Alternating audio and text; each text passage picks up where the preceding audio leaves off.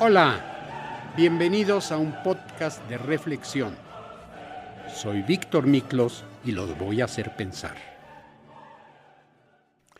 ¿Cómo están mis amigos? Y me permito la libertad de decirles mis amigos porque ya llevamos varios podcasts que espero hayan escuchado y más que esperar que lo escucharon, que les haya gustado. Por lo pronto no he recibido mayores críticas ni mayores regaños. El día de hoy tengo un tema muy controversial. Se llama el matrimonio. Me imagino que ya saben de qué se trata el matrimonio, pero vamos a hablar un poquito de lo que rodea a la institución y luego nos vamos a pasar a platicar ya de la parte estructural, de la parte de conductual y de la parte cómo se encuentra en este momento nuestro mundo respecto a la institución del matrimonio.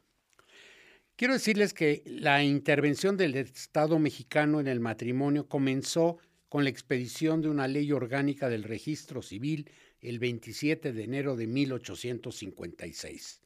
Siguió la ley del matrimonio el 23 de julio de 1859. Ninguno de ustedes vivía entonces, estoy seguro. Para llevar a cabo dicho contrato civil, Bastaba con que los contrayentes se presentaran en el registro y que se les leyeran los artículos de la ley en materia que incluían de manera obligatoria la célebre epístola donde se expresaba el matrimonio, lo que era el matrimonio civil. Voy a leer la epístola de Melchor Ocampo para poderla comparar con lo que está sucediendo actualmente en los matrimonios. Y esto dice, el único medio moral de fundar la familia, de conservar la especie y de suplir las imperfecciones del individuo, que no puede bastarse a sí mismo para llegar a la perfección del género humano, que éste no existe en la persona sola, sin la dualidad conyugal, que los casados deben ser y serán sagrados el uno para el otro, aún más de lo que es cada uno para sí mismo. Que el hombre cuyas dotes sexuales son principalmente el valor y la fuerza, debe dar y dará a la mujer protección, alimento y dirección, tratándola siempre como la parte más delicada, sensible y fina de sí mismo, y con la magnanimidad y benevolencia generosa que el fuerte debe al débil especialmente cuando este débil se entrega a él y cuando por la sociedad se le ha confiado. Sigo leyendo la epístola de Melchor Ocampo, no hay mis opiniones todavía. Que la mujer cuyas principales dotes sexuales son la abnegación, la belleza, la compasión, la perspicacia y la ternura, debe dar y dará al marido obediencia, agrado, asistencia, consuelo y consejo, tratándolo siempre con la veneración que se debe a la persona que nos apoya y defiende, y con la delicadeza de quien no quiere exasperar la parte brusca, irritable y dura eh, de sí mismo. El uno y el otro se deben y tendrán respeto, deferencia, fidelidad, confianza y ternura, y ambos procurarán que lo que el uno se esperaba del otro al unirse con él no vaya a desmentirse con la unión, que ambos deben prudenciar y atenuar sus faltas, que nunca se dirán injurias, porque las injurias entre los casados deshorran al que la vierte y prueban su falta de tino o de cordura en la elección, ni mucho menos se maltratará de obra porque es villano y cobarde abusar de la fuerza. Que ambos deben prepararse con el estudio y con la amistosa y mutua corrección de sus defectos, a la Suprema Magistratura de Padres de Familia, para que cuando lleguen a hacerlo, sus hijos encuentren en ellos. Buen ejemplo, una conducta digna de, de servir, que les sirva de modelo, que la doctrina que inspire a estos tiernos y amados lazos que de su afecto hará su suerte próspera o adversa. la felicidad o desventura de los hijos será la recompensa o el castigo. Y alaba y, o el castigo, perdón, la aventura o desdicha de los padres. Que la sociedad bendice, considera dándole buenos y cumplidos ciudadanos a la misma. Debe despreciar a los que por abandono, por mal entendido, por mal cariño o por lo que por dar ejemplo corrompen el depósito sagrado que la naturaleza les confió, concediéndole tales hijos. Melchor Ocampo redactó esta carta que se establecía las pautas de cómo debería ser la manera correcta de formar una familia, el desempeño del hombre y de la mujer en sí mismo y cuál era la función de ellos dentro de la sociedad. Fue escrita en una época en donde a la mujer se le veía como un ser indefenso que estaba bajo la tutela del esposo.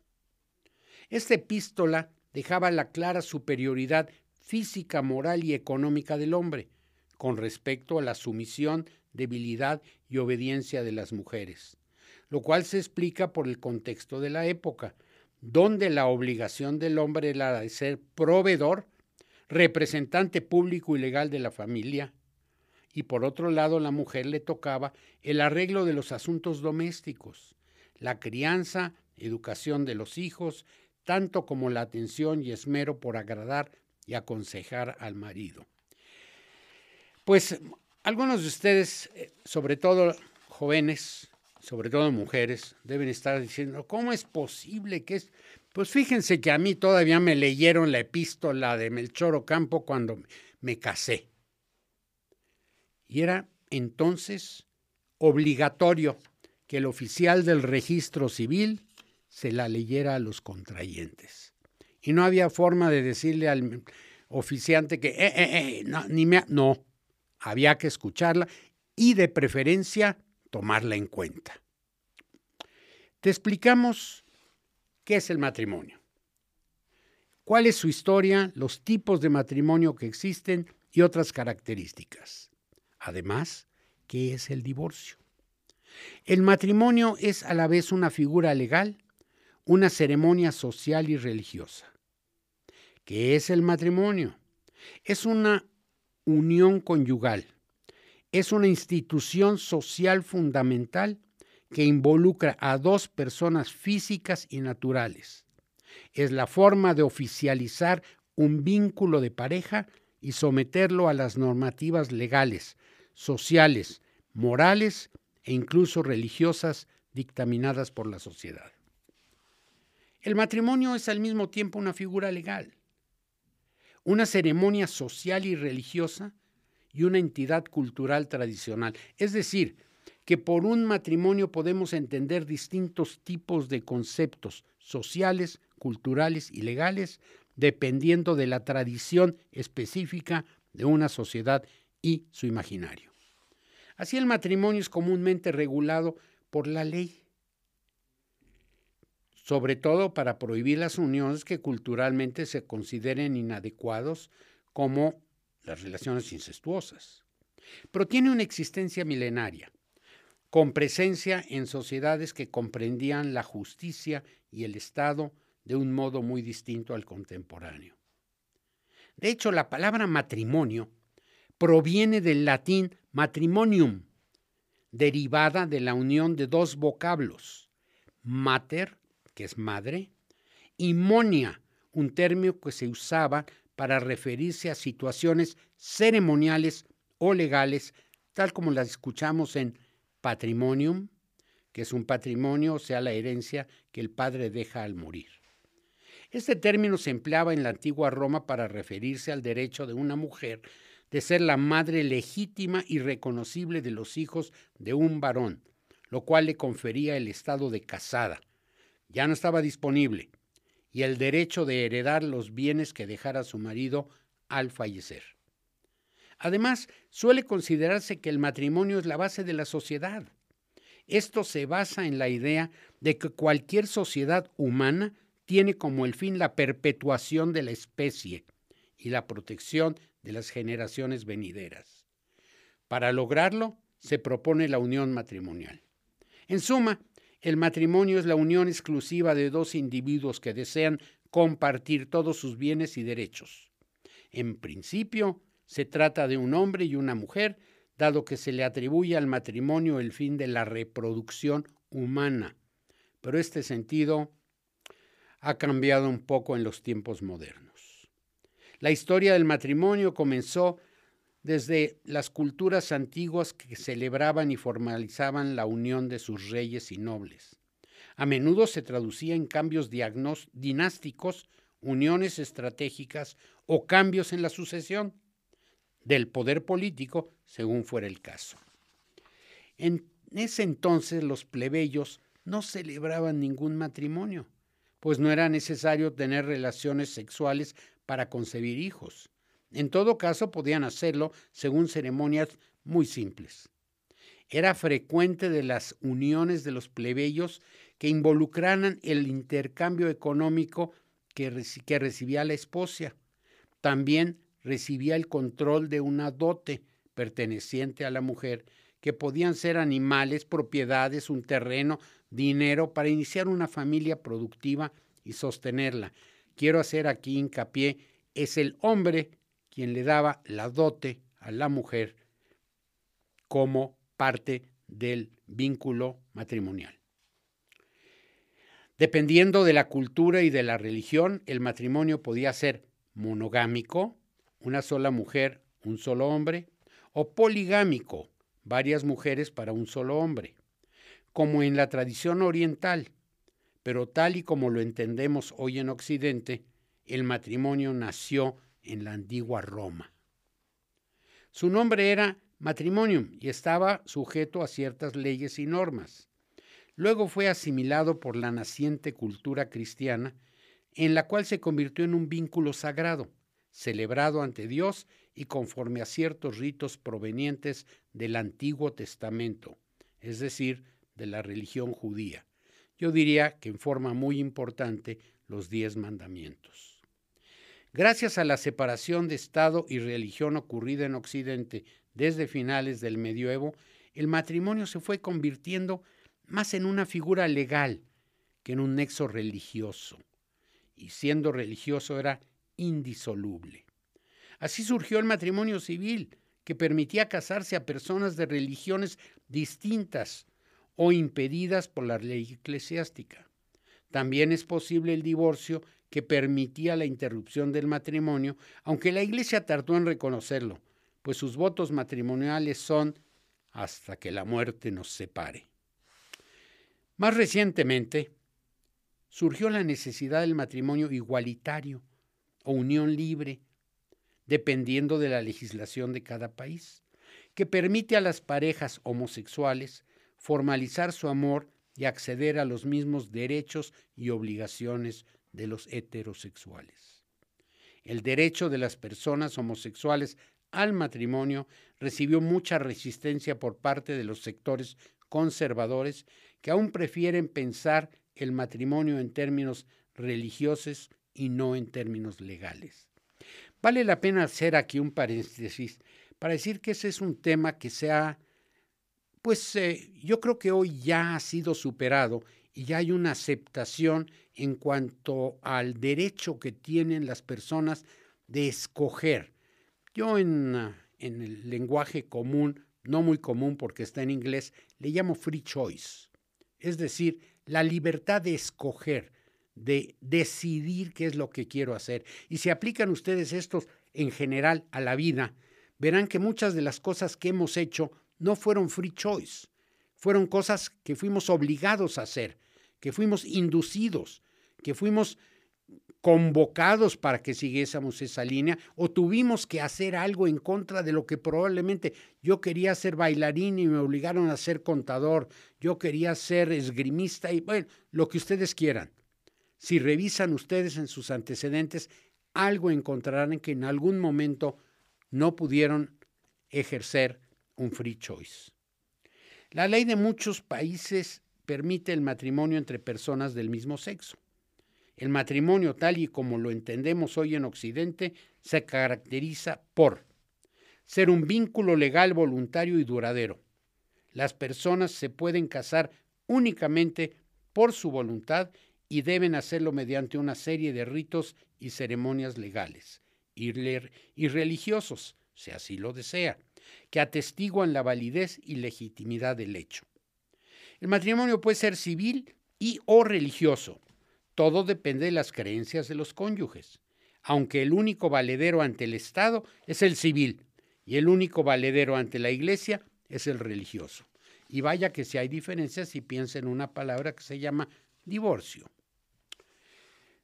Ser monógamo involucra a dos personas únicamente que quienes se comprometen a tener un vínculo amoroso y sexual exclusivo. Esto lo llamamos fidelidad. Es tradicional y convencional. Se rige por las convenciones y tradiciones sociales, morales y religiosas de la comunidad y de la nación, por lo que pueden tener marcadas diferencias de una región a otra del mundo. Crear una comunidad de bienes es llamada una comunidad conyugal. Implica que todas las propiedades y capitales obtenidos desde el inicio del matrimonio son de ambos cónyuges, por igual, lo que implica un reparto común y la necesidad de arreglos en casos de divorcio. Esto parece ser algo sencillo, pero platicaba hace muy poco con un amigo mío y me dice que en Estados Unidos las personas cuando se casan, y claro, tienen alguna propiedad, firman un acuerdo prematrimonial en el cual lo que hasta ese momento cada uno tiene es de él y solo los ingresos o bienes adquiridos posteriormente al matrimonio pertenecen a los dos. Es tradicional y convencional, se rige por tradiciones sociales, morales y religiosos en, cambiando en cualquier parte del mundo. ¿Qué tipos de matrimonio conocemos? Bueno, hay matrimonio religioso, conjunto de ritos y ceremonias con un fuerte componente simbólico, determinados por el tipo de religión de la cual se trate, judíos, católicos, islámicos, etc. Generalmente exige que ambos cónyuges practiquen la misma fe y suele mucho más rígida con sus mandatos y exigencias. Voy a hacer un paréntesis. Últimamente he conocido muchos casos en los que dos personas que tienen distintas creencias religiosas deciden casarse y en cuyo caso mi opinión, ya tomo la responsabilidad de lo mismo, creo que o los dos renuncian o uno renuncia en favor del otro, pero es muy difícil una vida conyugal con dos personas que piensan diferente, que viven diferente. Solo un ejemplo. Una persona de religión judía con una persona de religión católica. El viernes en la noche, los niños a la sinagoga. Y en la religión católica, los niños a la iglesia. Esto llega a crear un conflicto de entendimiento para los niños. Quizás yo como mayores digamos, bueno, pues yo lo entiendo, pero un niño no creo que lo entienda con mucha claridad. Hay el matrimonio civil también. Es una contrapartida legal, laica, jurídica del matrimonio religioso, lo cual rige por las leyes del Estado, no por los mandatos de la religión o la moral. Por ende, es mucho más permisivo en ciertas ocasiones y es el único valedero ante la justicia. También hay el matrimonio igualitario u homosexual.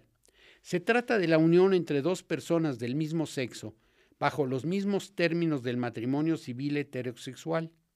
En algunas latitudes es más aceptado que en otras, y en otras lo es bajo el nombre distinto de matrimonio y le llaman unión civil.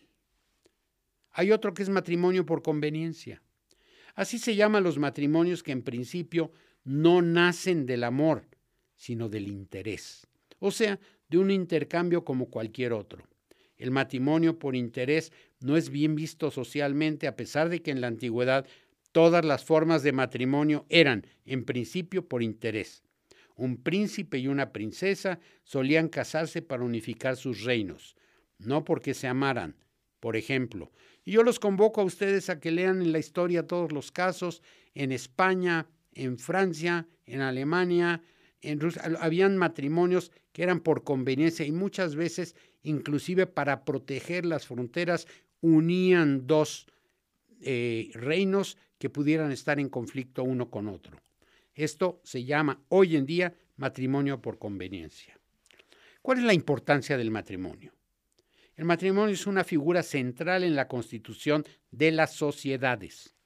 De forma más o menos explícita, todas las sociedades tienen como principio fundamental la reproducción de la especie y la conformación de nuevas familias.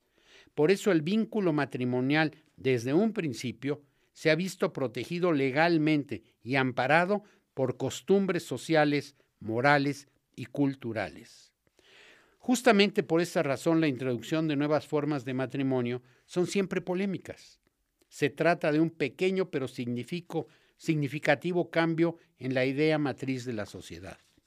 Para algunos implica hacerla más amplia, democrática, abarcadora de los estilos de vida que ya existen, mientras que para otros significa la pérdida o alteración de valores antiguos creados en una sociedad muy anterior y muy distinta a la contemporánea.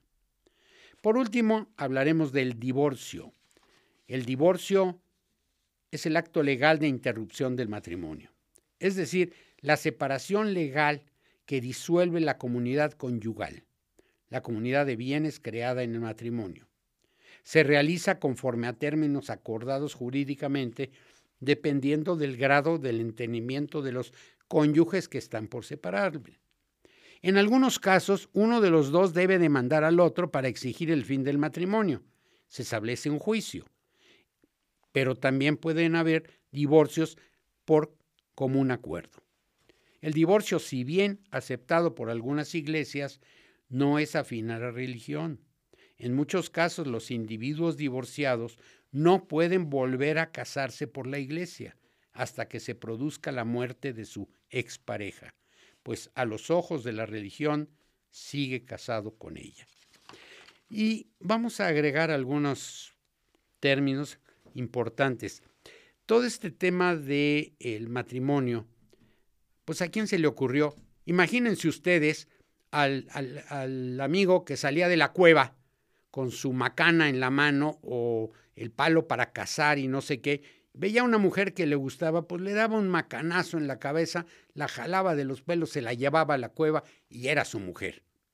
Bueno, esto era antes, pero vinieron muchísimas transformaciones y llegamos que prácticamente desde poco antes de la Edad Media se empieza a poner orden en la relación de pareja. Y yo creo que principalmente por la defensa de la familia, que es un núcleo importantísimo en la convivencia humana. Los, hay matrimonios endogámicos y exogámicos. Los exogámicos se realizan entre grupos o tribus diferentes. No hay grado de consanguinidad.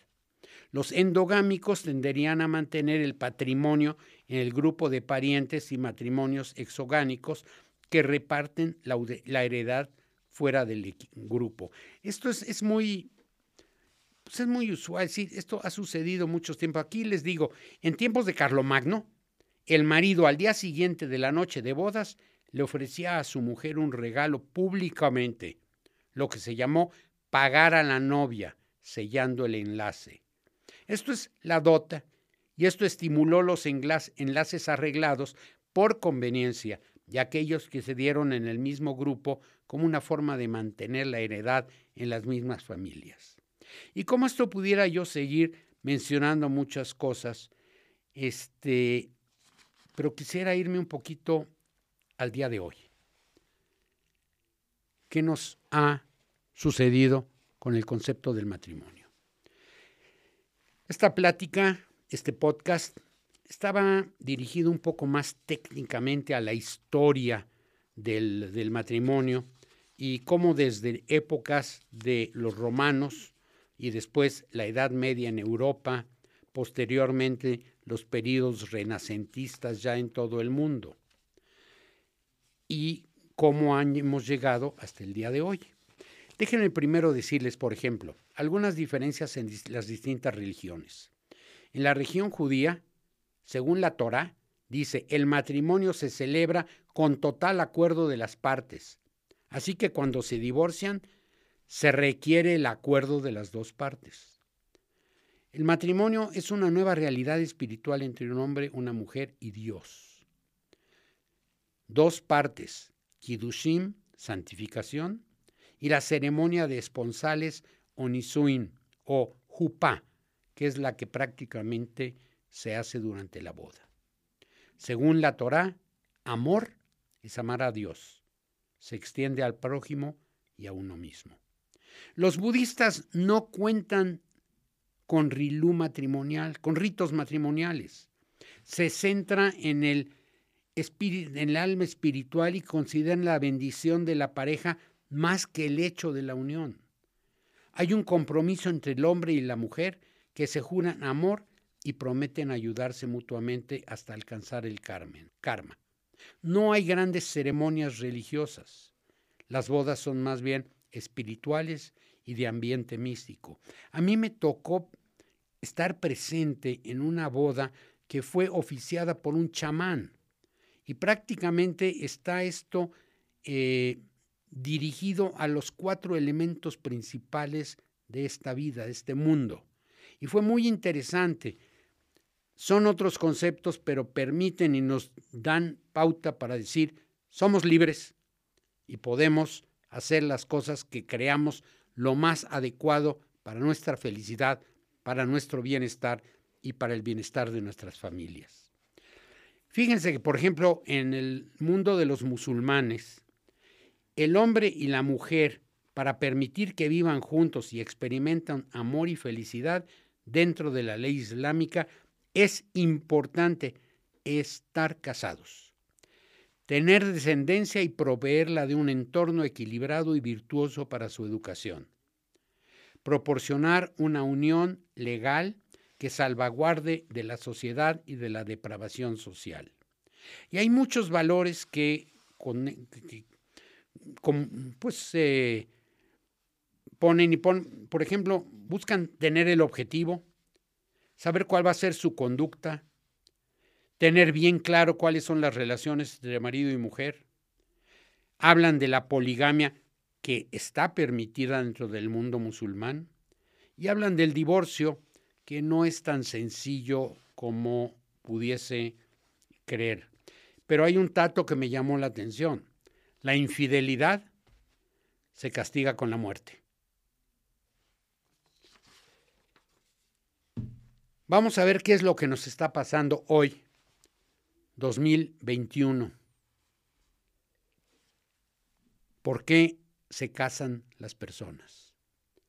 ¿Cuáles son los objetivos principales o por qué no se casan las personas?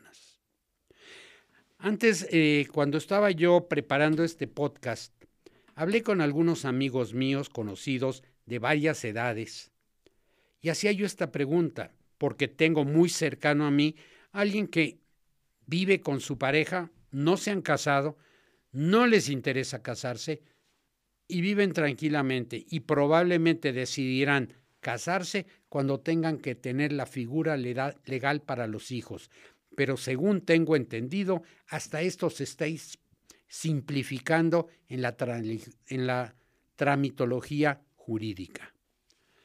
El manejo de los apellidos está cambiando. El niño puede cambiar y usar primero el apellido de la madre, después el del padre.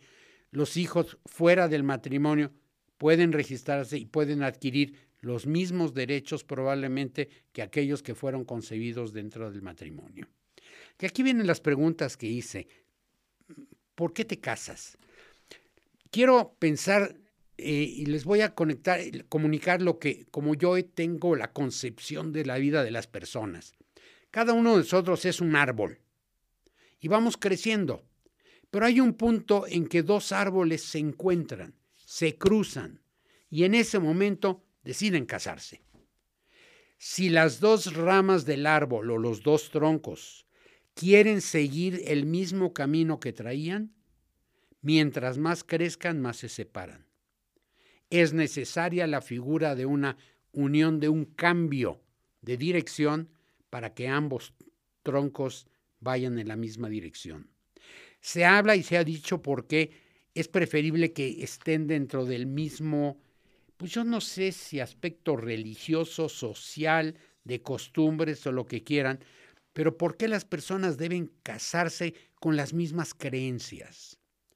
Imagínense, y voy a ser muy simplista, me invitó a comer, eh, mi, mi, mujer me hizo una comida, hizo una comida de una cosa que a mí no me gusta, y la respuesta es, es que mi mamá sí la prepara. Bueno, me preguntaste, y ahí vamos a un tema que hemos manejado bastante en los podcasts, que es la comunicación. Y aquí, después de toda esta revoltura de opiniones de por qué si me caso, por qué no me caso, me tuve que casar, eh, me casé y me divorcié a los cinco meses, o estoy felizmente casado. Quiero comentarles que yo tengo 54 años de vivir felizmente con mi mujer y hemos logrado establecer una forma de aceptarnos y de llevar una vida común, sacar adelante a nuestros hijos también estables, nietos, y esperamos que así siga toda la rama. Pero cada quien es libre de encontrar sus caminos. ¿Qué pensé como proposición de este podcast? Ya para no abundar más sobre el tema. Yo creo que dos personas que deciden que o van a vivir juntos o se van a casar, cada uno de ellos sería muy conveniente que tomara una hoja de papel y escribiera qué espero de mi futura esposa. Y en otra hojita poner cómo soy y saber si cómo soy coincide con lo que espero de mi esposa. Y ella hacer exactamente lo mismo.